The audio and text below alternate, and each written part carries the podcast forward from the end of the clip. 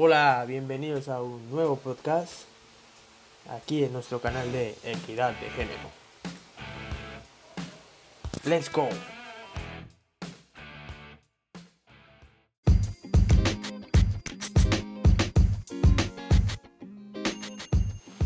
Bueno, sean muy bienvenidos a este nuevo episodio de Equidad de Género.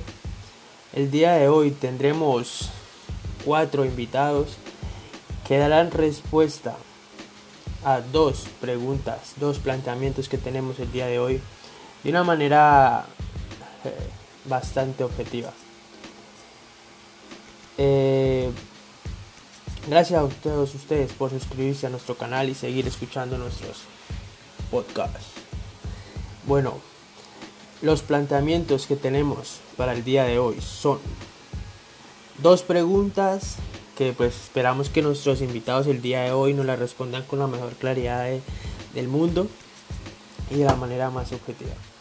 La, la pregunta del día o la pregunta guía del día de hoy es ¿por qué es relevante trabajar desde el deporte la equidad de género en la, en la actualidad?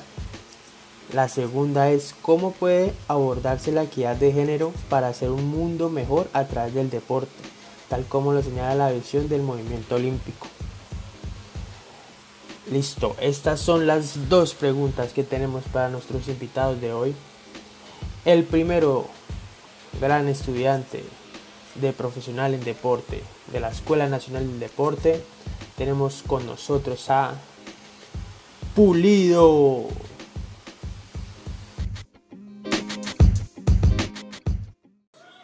Según Maristel, dice que los hombres y las mujeres tenemos la misma capacidad de razonamiento y también formuló una pregunta la cual es, si todos los hombres nacen libres, ¿por qué las mujeres nacen esclavas? En 1789, las mujeres lucharon por la subsistencia de los derechos y aún así fueron rechazadas. María Estel tuvo mucha influencia, ya que en 1792 hizo un ensayo el cual formuló muchas preguntas para las mujeres y empezaron a pelear por el derecho al voto. Tenemos muchas deportistas que han ganado medallas olímpicas y logros internacionales. María Isabel Urrutia, campeona mundial en pesas, Mariana Pajón, medallista olímpica en bicicross, entre otras. Entonces, si las mujeres son capaces, ¿por qué no dejamos que sean libres?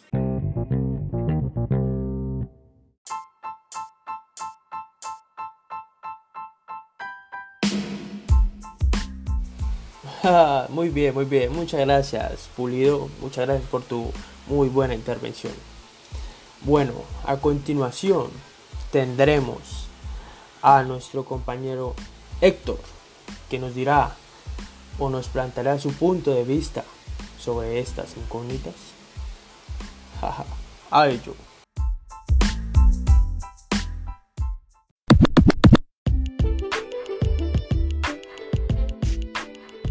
Buen día, mi nombre es Héctor Josué Andrade Tavares.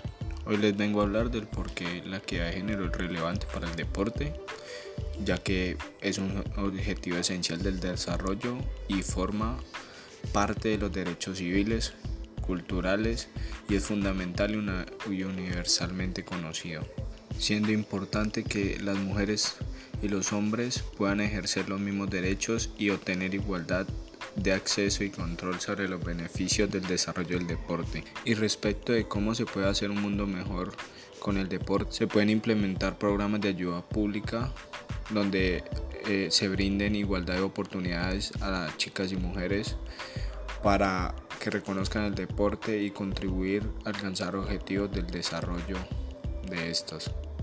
Gracias.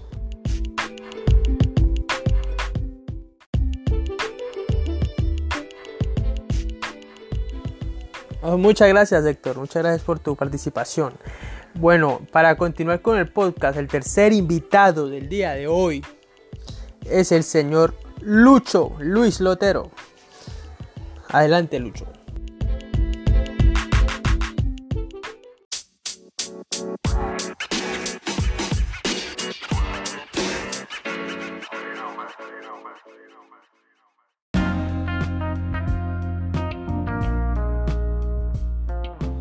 Podríamos decir que sería importante trabajar desde el deporte la equidad de género debido a que hay muchas grandes deportistas tanto en nuestro país como en otros países, en otros lugares se ha ido observando que la mujer tiene un papel demasiado importante en muchas partes.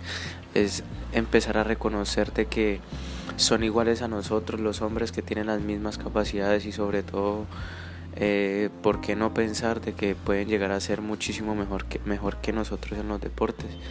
Es empezar a entender de que existen otras razones, tanto fisiológicas como personales, para, para no tener de, este, de estos motivos claros de no, de no aceptarlas.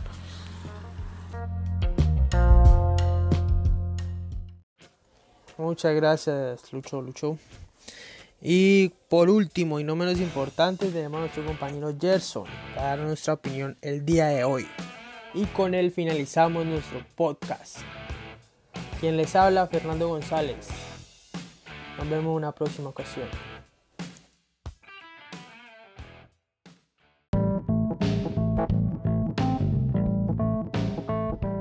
Los griegos utilizaban el deporte como un medio para desarrollar la fortaleza, actitud física y su belleza. Su idea era tener un cuerpo sano que albergara una mente sana. La búsqueda de esto lo llevó a sus ideas de, belleza, simetría y perfección del cuerpo, siendo un reflejo de su sentido artístico y su alto interés por la salud y la actitud física. Hablando sobre las mujeres en los antiguos Juegos Olímpicos, se puede resaltar que Pierre de Coubertin, fundador de los Juegos Olímpicos, declaró que la mujer debía ser una espectadora y debía limitarse a mirar, aplaudir y coronar a los ganadores, ya que el héroe olímpico debía ser siempre un hombre.